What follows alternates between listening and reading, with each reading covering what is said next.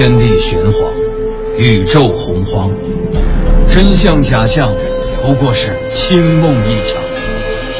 夏天挺热，冬天挺凉，人生百态，无外乎喜乐、忧伤。调侃却不乱侃，细说但不胡说。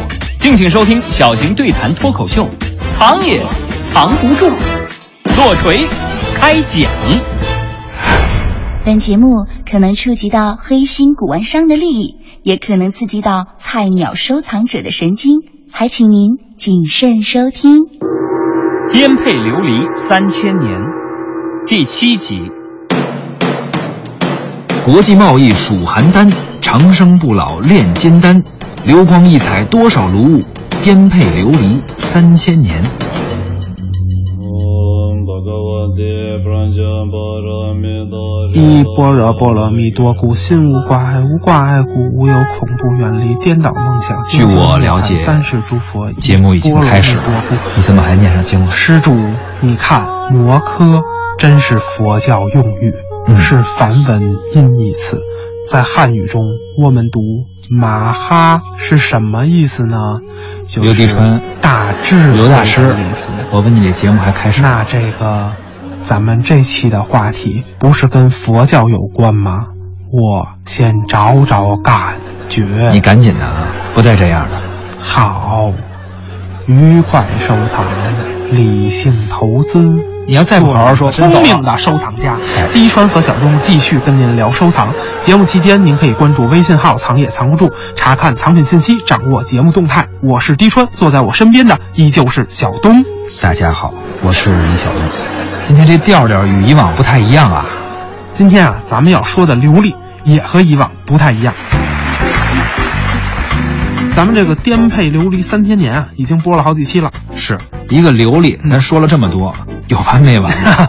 其实要说起来，那是没有穷尽的。这期节目我们要聊佛教七宝中琉璃，对吧？嗯，有些听众朋友们提意见了，比如一些卖手串的上师，什么生产天珠的化学家，人家都听不下去了。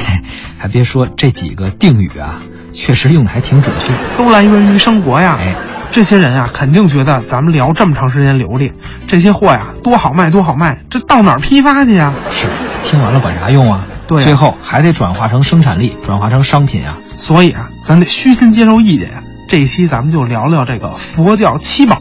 我也听说过佛教七宝这种说法，嗯它究竟是哪七宝？哎，猛的一说呀，我也有点发懵。这个咱俩数数啊，嗯，头一个琉璃，咱这期要说这个，嗯，砗磲、对，海里的，这海里还有珊瑚，松石，对，这就三个了，没错。还差四个。嗯、再说点金属的啊，嗯，金银这六个了。对。所谓的佛教七宝啊，这个佛教内部还没统一呢。嗯，在《阿弥陀经》啊、《称赞净土经》、《法华经》，还有我刚才背的那个《般若经》这些经里面啊，归纳的佛教七宝可都不一样。啊，那究竟采用哪个版本呀？咱索性也别数了，啊起码我是记不住。你能分清楚哪个经理说的是哪七宝吗？哎，这个我也分不清，反正咱就大概数数，有个印象就得了。比较常见的还有珍珠、琥珀，还有这个玫瑰。玫瑰你是我的玫瑰，你是我的花。怎么还有花儿啊？高僧传教路上啊，看见什么或者捡到什么，都可能会拿什么作为他这本经里的宝。咱这还真不是开玩笑，那里边没有蜜蜡吗？佛经里是没有。不过你想啊，蜜蜡和琥珀这算一类吧？对对对没法拆开。我发现一个问题，嗯，这个佛教七宝几乎囊括了一个文玩市场，怎么讲啊？哪个好卖，哪个货源好，他就说有哪个。嘿，要不还说人商人的呢？什么好卖都清楚着呢。咱说琉璃是佛教七宝之一，嗯那琉璃和佛教的关系是从什么时候开始建立起来的？又怎么被后人发现的呢？嗯你看啊，琉璃先秦就传入中国了，对嗯但佛教我们知道，白马驮经自西来，对，你说的这是中国的第一座寺庙白马寺，洛阳。白马寺是汉朝建的，对，这佛教也是汉朝才传入中国的。嗯，这个时候，中国人烧造琉璃的技术已经非常成熟了。那已经达到了世界顶尖水平了。那琉璃是在汉朝就进入了佛教的系统当中吗？呃，不不，至少我没有找到相关的资料能够证实你刚才说这个猜想。这么看，你这治学态度还真是严谨。哎，过誉了，过誉。在这儿我必须多说两句啊，咱这节目也播了这么多期了，我得着重介绍一下，滴川老师和他做节目特别长见识。刘滴川，青年诗人，一评人，年轻有为。不不不，我就是个码字的。不对，狄川老师可以说是上知天文，哎，不行，过奖。下晓地理，不敢当。可以说天下之事就没有刘滴川知道。您太哎，没有您不知道，吓我一跳。但是你这太夸张了，咱们都是在学习的过程当中，希望啊。把这一点点的心得和朋友们分享。哎，接着分享。好，这刚才说哪儿了？刘迪川青年是不对，琉璃和佛教怎么产生的关系？琉璃和佛教的历史最初应该从唐朝开始。呃，在这之前的琉璃，目前的考古研究看，它和佛教之间好像没有直接的关系。嗯，那唐代的文物才开始出现了琉璃和佛教之间的这么一个关联。那他们之间的这个关联得以重见天日。我们发现琉璃和佛教存在着莫大的关系，那应该从一九八七年一个惊天的秘密说起。那扇守护着世界第九大奇迹的大门即将被推开了。唇是枪，舌是剑，拆穿收藏市场一百个伪概念，大话文玩世界三百种没文化。敬请收听小型收藏对谈脱口秀，藏也藏不住之颠沛流离三千年。听众朋友可能已经猜到了啊，滴川想说的琉璃与佛教的结缘，是要从陕西省扶风县的法门寺地宫说起。对，法门寺大家都知道，五 A 级景区啊，在陕西省扶风县。现在这个扶风县的县城简直是围着法门寺重建的，造成运动嘛。对，刚才咱们提到白马寺。这个法门寺虽然没有那么久远啊，不过它的历史也可以追溯到汉代了。嗯，据说它是始建于东汉明帝十一年，也就是公元六十八年。最初叫做阿育王寺，隋朝以后啊改叫诚实道场，唐初改名叫的法门寺。嗯，最初是皇家寺院，前些日子法门寺还出现大事儿，一度想上香港上市，不过还好后来搁浅了。是要说法门寺有多重要啊？法门寺的琉璃有多重要？记得二零一四年，习主席在巴黎联合国教科文组织总部发表了一个重要的演讲，谈文化交流的，就特别还提到了法门寺的琉璃。对，这个我印象很深刻。不过最开始大家知道法门寺啊，还是因为它是佛教徒心中的圣地。嗯，因为那儿有释迦牟尼的真身舍利子。舍利子，这是唯一一枚指骨舍利。咱们说到法门寺啊，就稍微多说几句。这个地方还真是有很多很传奇的故事的。咱这节目大家都了解，从来不是就物论物啊，而是以收藏发散出去聊很多东西。对，想到哪儿得聊到哪儿。对，这个法门寺出名啊，确实因为它里面藏着有这个释迦牟尼的真身舍利子。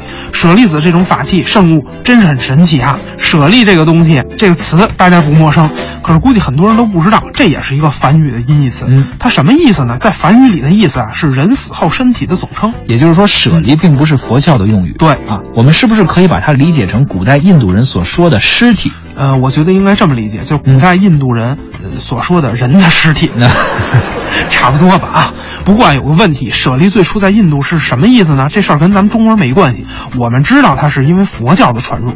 那么在佛教里，这个词叫什么词呢？叫舍利子。舍利子，注意，舍利子和舍利不一样啊。对，在佛教里啊，僧人死后所遗留的头发、骨骼、骨灰等等啊，都可以叫舍利。但舍利子是高僧火化之后骨骼产生的结晶体。所以说啊，这个舍利子并不都是释迦牟尼的，历代的高僧啊都可以有舍利子。嗯，不过显然。祖师爷这舍利子肯定是最珍贵的啊！那佛经记载，相传两千五百多年前，这个释迦牟尼涅槃呀，涅槃就是逝世的意思。佛祖说涅槃，高僧叫圆寂。那佛祖涅槃之后啊，弟子们就把这遗体给火化了，在佛祖火化后的灰烬里头啊，找到了一块头顶骨、两块肩胛骨、四颗牙齿、一节中指指骨，还有八万四千多颗珠状真身舍利子。这么多东西。看来当年这火花技术也不怎么高明。是，这印度人用火啊，显然他不如中国人。要是在中国火化，肯定得不了这么多。怎么讲？你看啊，我估计公元前四世纪，中国景德镇这个烧陶的这个窑，没有一千度，怎么也能烧到八百度。其实佛教徒啊，总爱渲染这个舍利子的神秘性。我觉着，对于科学主义的今天，信仰啊，那是必须要尊重的啊。不过舍利子主要还是宗教的仪式感。对，我也觉得是这么个道理。你看啊，为什么佛祖的舍利子那么多？嗯，后世的高僧就越来越少。我估计最关键的问题啊，就是火化的技术在不断提高。其实啊，确实是这么个事儿。不过有一点啊，没烧干净，这绝对是件好事儿。印度的高僧就把这么多舍利子收集起来了，当做圣物，他传教的时候好用啊。嗯，为什么是要用这个呢？后来我们都知道这是圣物了啊，那是因为大家都信佛教了。但是早期传教很困难，要不我们说释迦摩尼他伟大呢？伟大就伟大在他能让不信佛的人信了佛，让身边的人信了佛，还让外国人也相信了。舍利子闪闪发光的啊，看着很神秘、很稀奇、很珍惜。高僧呢，带着舍利子就去外国传教。当人们看到这种圣物的时候，可能就会有一种莫名的敬重之感。对，高僧呢，也可以讲解。对，祖师爷涅槃之后，火化了，变成了像宝石一样光泽感的舍利子，对，这就成佛了。嗯，一般人可不行，是很多人就会因为这个开始信佛了。嚯，这都是买手串儿的潜在消费者呀！这些高僧啊，分好几批，带着不少的舍利子来到我们中国了。那究竟有多少这个释迦牟尼真身舍利呢？历史的记载反正不太好统计了。不过呢，确切的数字啊，考古学给出了，哦，在咱们中国一共就八例。就八个呀！对呀、要么怎么说珍贵呢？嘿你看啊，嗯我之前还特意查了点资料，在此也分享一下，这八例释迦牟尼的真身舍利子分别是哪八个呢？嗯二零一二年，从释迦牟尼的诞生地尼泊尔蓝毗尼迎回了供奉在张家界天门山景区内天门山寺的释迦佛舍利。哦，第一个。二零零一年发现的杭州雷峰塔地宫释迦佛罗鬓发舍利。哦，第二个。一九八七年发现的陕西法门寺地宫释迦佛指骨舍利。对，就是它。一九八一年发现的北京房山云居寺雷音洞内释迦佛舍利。嗯，第四个。你还记着数，还想混两例呢？我好像记错了。第四个了啊！对，一九六零年发现的镇江甘露寺铁塔释迦佛舍利。嗯，第五个。一九五七年苏州虎丘塔内发现迦叶佛舍利。嗯，这是第六个。一九零零年发现北京灵光寺佛牙舍利。嗯，第还有一个最早的，哦从公元二八二年发现的西晋太康三年供奉在宁波阿育王寺的佛舍利。哦，总算这八个念全了，真不容易。这个资料啊，真是挺全面的。哎，其实这也说明一个什么问题呢？嗯，就是在播音主持界，想拿金话筒还真是很难的。咱聊的是佛教界的事儿。哦，就是在佛教界，它也说明了一个问题。嗯，真正的佛教界啊，舍利子这是宝物，佛像包括像唐卡，那当然它也是宝物，甚至我们说佛经，同样它也是宝物。唯独这手串这东西真不是什么宝贝。正经学佛礼佛的人，你见哪位膜拜手串去哎，？你看你这就外行了是不是？人家正经的文玩爱好者啊，管那个叫念珠。对，对对对，给念珠挂一大串儿的零碎儿，计数器呀、什么的。你说他们会念经吗？顶多念点恭喜发财什么的。甭管说什么，您老是不忘了批判一下文玩圈的。我这才是开口长笑，笑天下可笑之人呐。不过说回来啊，就说这舍利子，那舍利子赢回来了，这么珍贵的圣物，你说咱给它放哪儿啊？于是乎，人们就特意建造出了一种建筑来供奉它，这种建筑就是舍利塔。对，在一九八一年啊，法门寺这座千年舍利塔，在那样一个雷电交加的夜晚，它就塌了。于是，这个世界上唯一的释迦牟尼指骨舍利子和佛教七宝，在时隔千年之后，终于重见天日了。这个法门寺地宫开启啊，其实还真不是那么简单。但是时间有限啊，咱们就先聊到这里。下期节目，地川跟小东继续跟您聊聊这琉璃怎么钻进了法门寺的地宫里。本期节目就是这样，关注微信号“藏也藏不住”，查看藏品信息，掌握节目动态。您可以通过蜻蜓 FM 点播节目，还可以发送邮件至收藏二零一五艾特幺二六点 com 与我们沟通互动。藏也藏不住，下期再会。再会。